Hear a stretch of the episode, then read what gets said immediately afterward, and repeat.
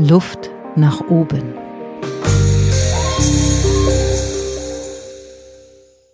Heute das Thema Frauen in Führung. Bei mir im Studio heute Simona Stoichkova. Herzlich willkommen, liebe Simona. Hallo Barbara, freut mich sehr hier zu sein. Klasse, dass du Zeit hast, dich von mir interviewen zu lassen. Du bist Geschäftsführerin von IG Europe. Ähm, das ist vielleicht nicht selbsterklärend, deswegen sage ich mal kurz, was ist IG Europe? Das ist ein Broker, der den Zugang zu den unterschiedlichsten Trading-Produkten an über 17.000 Finanzmärkten ähm, zur Verfügung stellt. Und du bist dort in einer Führungsposition. Das ist der Grund, warum ich dich eingeladen habe und würde mit dir gerne darüber sprechen, äh, wie kommen Frauen in Führung, was sollte sich verändern in der Unternehmenskultur, damit mehr Frauen in Führung kommen und was ist deine ganz persönliche Erfahrung rund um das Thema. Lass uns anfangen bei dir. Ähm, vielleicht magst du dich kurz vorstellen. Wer bist du? Was hast du bis jetzt gemacht? Wie bist du an diese Position?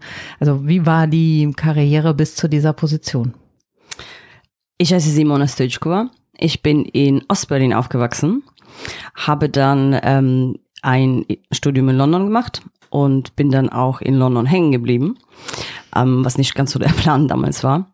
Ähm, habe dann ähm, als Wirtschaftsprüfer in London angefangen und bin danach gleich in die Finanzindustrie eingestiegen. Habe in London gelebt, in Paris gelebt, in Zürich gelebt und etliche Bereiche auch in großen Banken durchlaufen.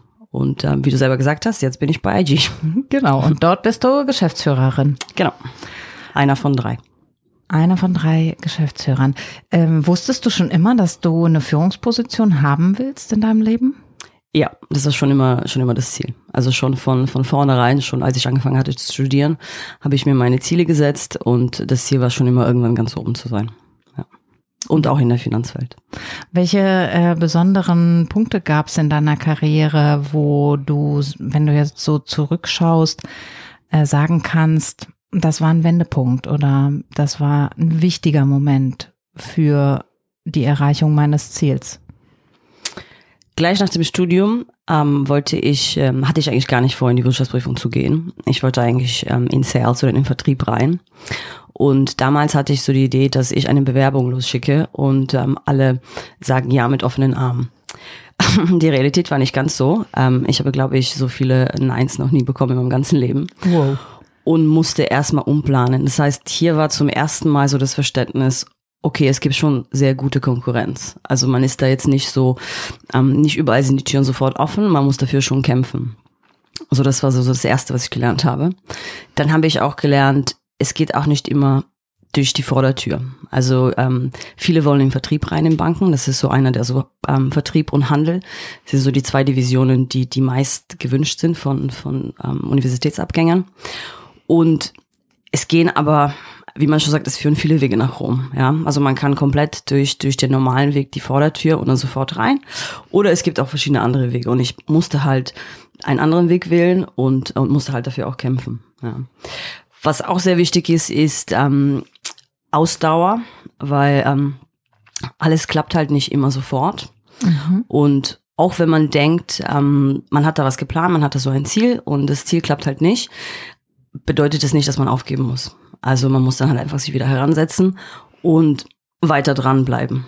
Und ähm, also das sind so so Aushaltedauer sehr sehr wichtig und Plan B ist immer haben sehr sehr wichtig und was auch ganz wichtig ist, Mentoren oder Sponsoren. Also das habe ich auch erst später oder so in der Mitte meiner Karriere ist mir bewusst geworden, wie wichtig das ist, dass man jemanden im Unternehmen findet oder auch extern, der einen sponsoriert, also der an einen glaubt, der hilft einen zu entwickeln und der auch sicherstellt, dass man visibel ist. Also visibel in der Firma und visibel auch ähm, generell in der Industrie. Das ist sehr, sehr wichtig, weil viele, insbesondere viele Frauen denken, es, es ist eher wichtiger, in allem perfekt zu sein und alle Boxes überall zu ticken und die Beste in allem zu sein. Das ist nicht unbedingt ähm, richtig. Und wir finden auch sehr oft Männer in den Vorstandsetagen, die, die überhaupt gar nicht dieses Profil haben. Was wichtig ist, dass man visibel ist, dass man das, was man gut kann, dass man dafür auch gesehen wird und dass für das man, was man nicht kann, sich Leute holt ähm, oder ein Team zusammenstellt, die das können. Ja. Wie hast du das gemacht? Äh, kannst du eine so eine Mentorenfunktion aus deinem Leben mal beispielhaft beschreiben? Gab es jemanden, der dir an einer Stelle weitergeholfen hat, dich aufs nächste Level gebracht hat, der dich visibel gemacht hat, wie du das beschreibst? Ja, das war so in der Mitte meiner Karriere. Also ich war, ähm, ich war Business Manager damals bei Societe Generale New Edge und ähm, die ähm, CEO-Stelle, Chief, ähm, die CEO-Stelle, Chief Operating Officer war frei und mir war sicher, ich kriege diese Stelle. Also ich, ich hatte die Business Manager Rolle, die ist so der, der Vorreiter davon. Mhm. Und ähm, ich dachte mir, das kommt, das automatisiert, ich brauche dafür nichts machen. Und ähm, auf einmal gab es aber eine COO. Und ähm, ich bin dann mit dem Head of Business ähm, dann essen gegangen und ich habe ihm natürlich erzählt, wie enttäuscht ich bin. Und dann hat er gesagt, ähm, du bist noch nicht so weit. Er meinte, ich mag dich sehr, sehr, wir alle mögen dich sehr, du leistest gute Arbeit, aber du bist einfach nicht so weit. Also was ich gemacht habe, ist jemand reinzuholen, der mir versprochen hat, dich weiterzuentwickeln, damit du relativ zeitnah drankommst. Aber du bist noch nicht so weit. Und dann war ich natürlich enttäuscht, weil das, das hört man natürlich nicht gern. Mhm. Dann kam sie und ähm, sie war im siebten Monat schwanger. Uh.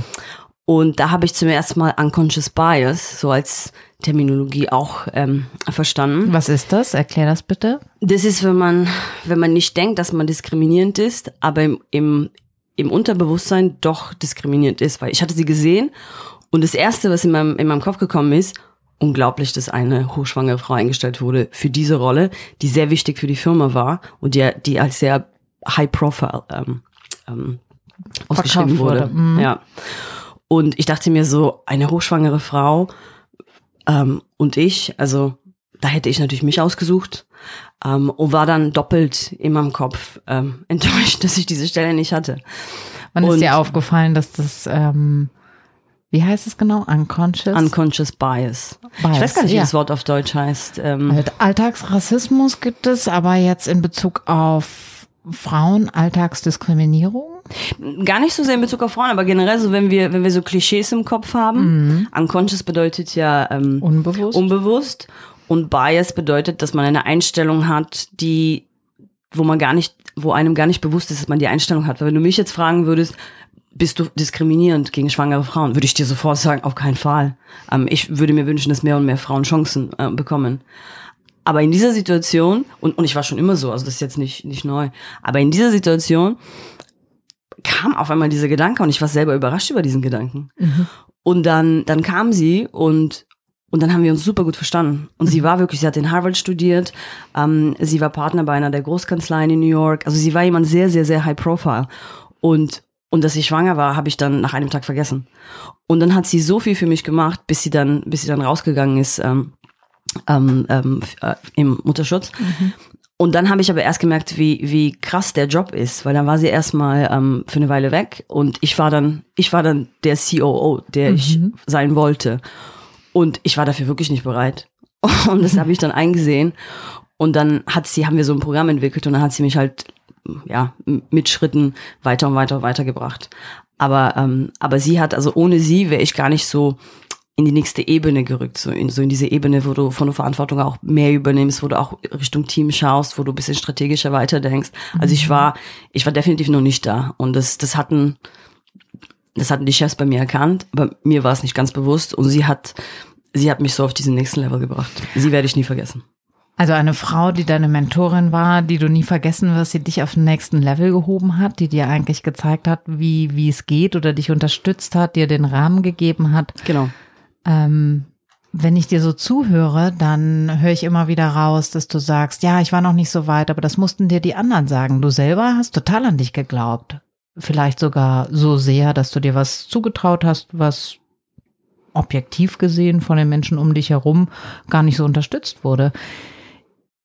Glaubst du, das ist eine typische Haltung oder ich würde jetzt sagen, Frauen denken öfter, uh, kann ich mir das zutrauen, ja oder nein? Aber das klingt bei dir andersrum. Sind würde ich dir Klischees? zustimmen, würde ich dir wirklich zustimmen, obwohl mir das früher nie ganz so bewusst war. Also ich hatte noch nie Probleme mit dem Selbstbewusstsein. Ähm, und ich habe immer an mich geglaubt und an dem, was ich kann. Und für mich war es eher schwierig zu verkraften, wenn jemand gesagt hat, nee, das kannst du nicht so gut oder es gibt auch bessere als du. Ähm, ähm, realistisch gesehen. Aber das, das war, das war so gar nicht in meinem Kopf verankert. Also ich war sehr so, ich war sehr selbstbewusst. Ich habe mir immer alles zugetraut. Ich habe, ich habe mich auch für Jobs beworben, wo ich nicht. Also Frauen haben ja dieses Problem, dass sie auf einer Jobspec immer alles, alles können müssen, damit sie sich überhaupt bewerben. Das war bei mir gar nicht der Fall. Also ich bewerbe mich, wenn ich sehe, dass ich im Grunde genommen das kann, was, was, was der Job eigentlich an sich hat, dann, dann bewerbe ich mich automatisch dafür. Und dann denke ich auch, und dann weiß ich auch, dass ich es schaffen kann. Ähm, insofern ist Selbstbewusstsein es ist sogar gar nicht so wichtig, im, um, um nach oben zu klettern, dass man wirklich der akademisch der intelligenteste ist oder absolut, wie gesagt, alles kann. Das ist eine absolute Fehlannahme. Was wichtig ist, ist, dass man, dass man sich Sachen zutraut, dass man sich, dass man sich Sachen annimmt, dass man die durcharbeitet und dass man wirklich sich als gut darstellt in dem, was man wirklich kann. Das ist um einiges, einiges wichtiger als als akademisch jetzt ähm, die die Person ganz oben zu sein. Würdest du sagen, das ist eher eine männliche Haltung, an Karriere ranzugehen, oder ist das jetzt schon Unconscious Bias. Das ist definitiv Unconscious Bias, Barbara. ähm, aber es wird klischeehaft äh, den Männern, äh, also eher den Männern ähm, getraut ich wie zugetraut, gesagt, dass zugetraut. die sagen, ja. hey komm, was kostet die Welt oder wieso ja. sollte ich das nicht können? Und okay, von den fünf Punkten, die in der Jobbeschreibung sind, kann ich ehrlich, ehrlicherweise nur drei wirklich nachweisen, aber den Rest mache ich halt on the job. Äh, genau, weil ich lebe auch immer so nach dem Prinzip, wenn du es nicht versuchst, dann, dann kannst du es kannst du auch gar nicht klappen. Wenn du nicht nach etwas fragst, wird die Antwort immer Nein sein, weil du hast halt nicht gefragt. Aber wenn du fragst, ja, du kannst auch ein Nein bekommen, aber es gibt auch eine hohe Wahrscheinlichkeit, dass du ein Ja bekommst. Das heißt, du musst dich an Sachen herantrauen, du musst Sachen versuchen und mehr und mehr dafür kämpfen. Aber wenn du von vornherein sagst, mm, ich mache das jetzt mal nicht, weil ich glaube, da bin ich nicht gut genug oder das klappt nicht, wird es automatisch nicht klappen. Also ähm, gibt es keine Wahrscheinlichkeit, dass jemand das ändert. Was glaubst du aus deiner Warte?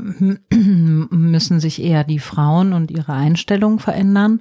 Oder muss sich in der Unternehmenskultur oder in unserer Gesellschaft was ändern, damit mehr Frauen in Führung kommen?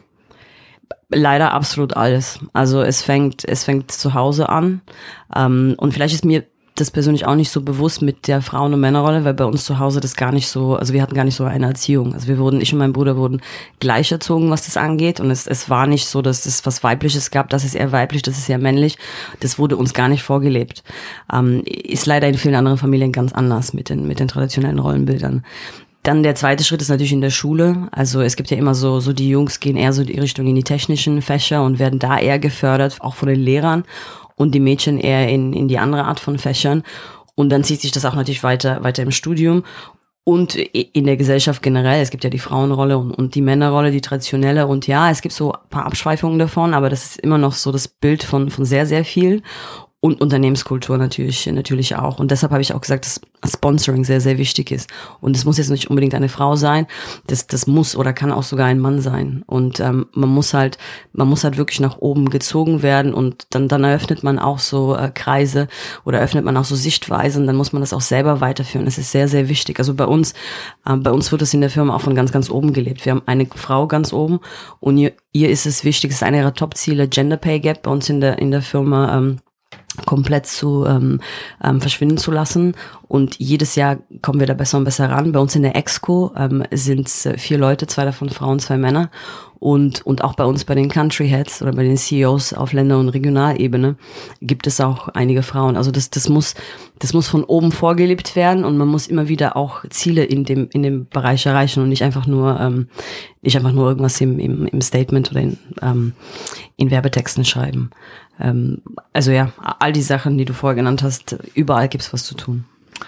Und um es ganz konkret zu machen, ähm, ich habe jetzt gerade überlegt, was sind die drei Skills, von denen du im Gespräch gesagt hast, die brauchen Frauen. Und wenn ich mich richtig erinnere, korrigiere mich, hast du gesagt, äh, es ist das Selbstbewusstsein, es ist Ausdauer, Durchhaltevermögen, ne? also Ausdauer und oder Durchhaltevermögen und das dritte würde ich mal so benennen, äh, schmeiß deinen Perfektionismus über Bord und hol dir Pragmatismus. Pragmatisch Hilfe, trau dich Hilfe zu holen ja. und hol dir vor allen Dingen Mentoren. Also Perfektion versus Hilfe. Ja, und, und weißt du, die, die Sportlerwelt, äh, die ist da viel weiter als wir, weil in der Sportlerwelt sagt ja keiner, ich brauche keinen Coach, ich brauche keinen Mentor, ich kann das alles total alleine. Ähm, also da ist es komplett normal und da wird es auch in unserer Gesellschaft auch als normal angesehen, dass es da, also die, also die meisten, also die guten Sportler, die haben ja viel mehr als einen Coach. Die haben Coaches, die haben Mentoren, ähm, die haben Sponsoren, also die, die, die haben, die haben die Psychologen, die, ganze, die Physiologen, Physio, also die haben die ganze Palette. Masseur. Und, und wir so in unserer Welt wird es gar nicht so, ist es also für, für viele ist es auch sehr schlimm zu, zu, weil die denken, oh, das zeigt ja, ich brauche Hilfe. Und, und das ist ja ein Zeichen von Schwäche. Und, und das stimmt überhaupt so gar nicht. Also ähm, das ist einfach, man muss halt gewisse Schritte gehen ähm, in seiner persönlichen Entwicklung und die kann man natürlich auch alleine gehen, aber um einiges einfacher und schneller wird man die gehen mit Hilfe, weil es andere Leute haben einen objektiveren Blickfeld und andere Leute haben auch Netzwerke und und andere Leute können einen auch von von den Eigenschaften her auch auch runder machen. Und all diese Sachen natürlich kann man die auch alleine packen, ähm, aber aber mit mit mit Coaching, mit Mentoring, mit Sponsoring viel viel einfacher ähm, weil, weil viele dieser, dieser Menschen sehen auch andere Menschen, wo, wo diese Wandlung gemacht wurde und waren auch selber in der Position ähm, und, und wissen auch, was es bedeutet, den nächsten Schritt zu machen. Also ich würde jedem empfehlen, das ist die, die beste Investition, die man sich machen kann. Bei Mentorenprogramme gibt's auch äh, free of charge, ähm, viele sind aber, ähm, sind aber schon, schon bezahlt. Sponsor, natürlich ist es auch so ein Give and Take. Ähm, external oder internal, also das, das ist nicht eine, eine, eine Einbahnstraße. Und ähm, Coach ist auch, also so Coach, einen guten Coach zu haben, ist sehr, sehr, sehr wichtig im Leben. Also das ist eine der besten Investitionen überhaupt, die man haben kann. Wenn wir das versuchen zu applizieren auf die Unternehmen, also du hast jetzt sehr schön nochmal beschrieben, dass eigentlich der wichtigste, ja, die wichtigste Eigenschaft von Frauen, die in Führungspositionen wollen, auch dieses, ich hole mir Hilfe, ich hole mir ein Mentorenprogramm, ich lasse mich unterstützen, ich muss nicht alles alleine perfekt hinkriegen. Dafür braucht es vielleicht ein ganzes Team und ich finde den Vergleich zum Sport super. Ähm, und wenn wir das jetzt nochmal versuchen, für die Unternehmen rauszuarbeiten, welche drei Punkte würdest du sagen, sollten Unternehmen, wir sind jetzt in der Finanzwelt durch dich, äh, so im Mindset, ne? Äh, was sollte sich dort verändern, damit ähm, mehr Frauen in Führung kommen? Ähm, als erstes müssen Jobs flexibler gestaltet werden. Ähm, da gibt es Unternehmen, die, die viel weiter sind als, als andere und auch Industrien, die viel weiter als die Finanzwelt jetzt ähm, an sich sind. Ähm, das fängt schon bei der, bei der Job Description oder bei der Jobspec an. Also wenn man sich ja als Frau so ein, mm, eine Stelle durchschließt, eine gesuchte Stelle, sehr viele Stellen klingen männlich. Ja, das, das ist sehr, sehr unterbewusst. Das, das ist auch nicht unbedingt das Ziel desjenigen, der diese Jobspec geschrieben hat. Aber, aber dadurch, dass, dass eine gewisse Routine da eingegangen ist, ist diese Jobspec sehr, sehr, sehr männlich. Kannst du dafür ein Beispiel geben? Also ist das eine Formulierung oder? Es ist Formulierung. Es, es geht dahingehend, dass man, dass man jederzeit, zum Beispiel jederzeit komplett verfügbar sein muss. Äh, Reisetätigkeit, Flexibilität, hundertprozentige Flexibilität. Also es sind so kleine Dinge hier und da, die, die einen so als Frau zurufen. Mm, und das wird mit meinem Leben eigentlich in meiner Familie nicht wirklich, nicht wirklich klappen. Ähm, ja, und dann automatisch ist so, und das ist halt so ein Text, der da geschrieben ist. Die Realität sieht überhaupt nicht so aus.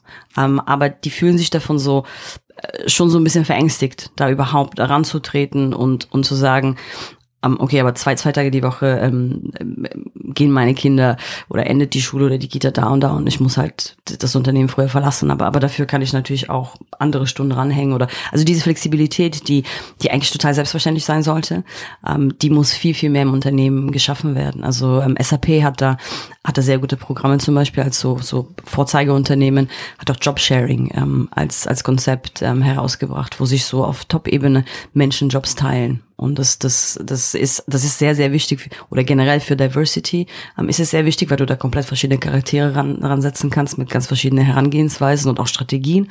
Und dann teilen die sich halt auch den Job untereinander und, und das, das das klingt vielleicht komisch am Anfang, aber es ist ein sehr, sehr gutes Konzept. Ähm, ist etwas, was ich auch versuche bei meiner Firma ähm, als Konzept ähm, nach oben oder weiter zu pushen. So. Spannend, okay. Punkt Nummer eins, flexiblere ja. äh, Jobgestaltung und auch schon in der Ausschreibung äh, darauf zu achten, dass das nicht so männlich klingt. Und das wären wir ja auch wieder bei dem Punkt, dass eine Frau, die diese Jobbeschreibung liest, nicht denkt, okay, ich muss hier 24-7 äh, die ganze Zeit am Start sein und permanent erreichbar sein, sondern ähm, jetzt bewerbe ich mich erstmal und dann wollen wir doch mal schauen. Ja, als zweiter Punkt würde ich sagen Förderprogramme ähm, und Förderprogramme, die so gestaltet sind, dass das angestrebt wird, dass Hälfte Männer und Hälfte Frauen in diese Förderprogramme rein sind. Das hat zum Beispiel, das macht zum Beispiel meine Firma sehr, sehr gut.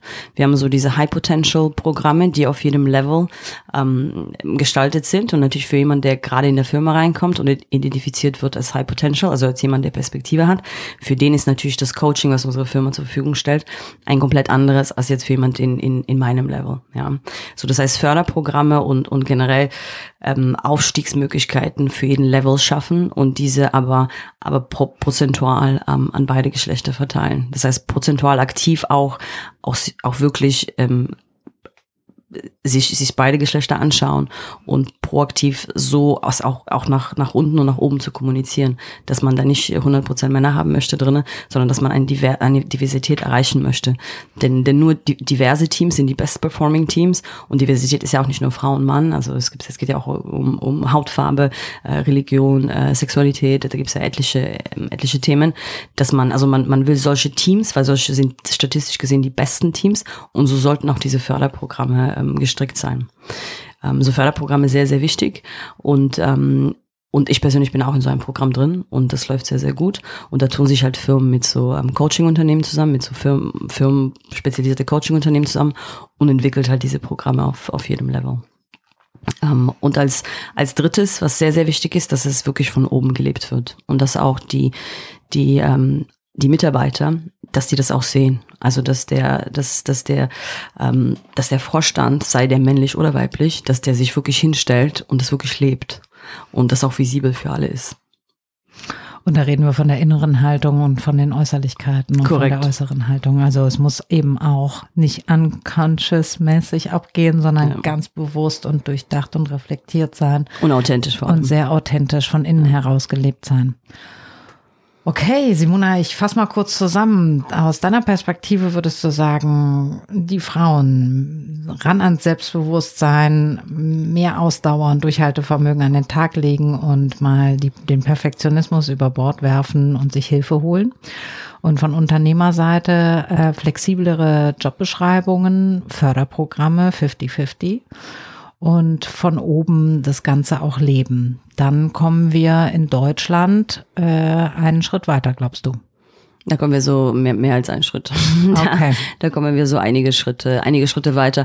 Und das, ähm, das hat dann auch als Konsequenzen, dass, dass, dass die Gehaltslücke auch bei Männern und Frauen geschlossen werden würde, perspektivisch, und damit auch die Rentenschere perspektivisch geschlossen werden würde. Und das sind gesellschaftliche Probleme, wo Deutschland leider ähm, sehr weit, ähm, sehr weit weg von, von vielen unentwickelten Ländern auch ist, was mir persönlich, also was, was ich persönlich unglaublich finde. Gibt es da irgendwie ein Ranking? An welcher Stelle steht Deutschland? Deutschland steht so ganz äh, unten im unteren Bereich mit diesem, mit diesem Ranking. Wer also, macht das, ähm, wer macht das gut vor?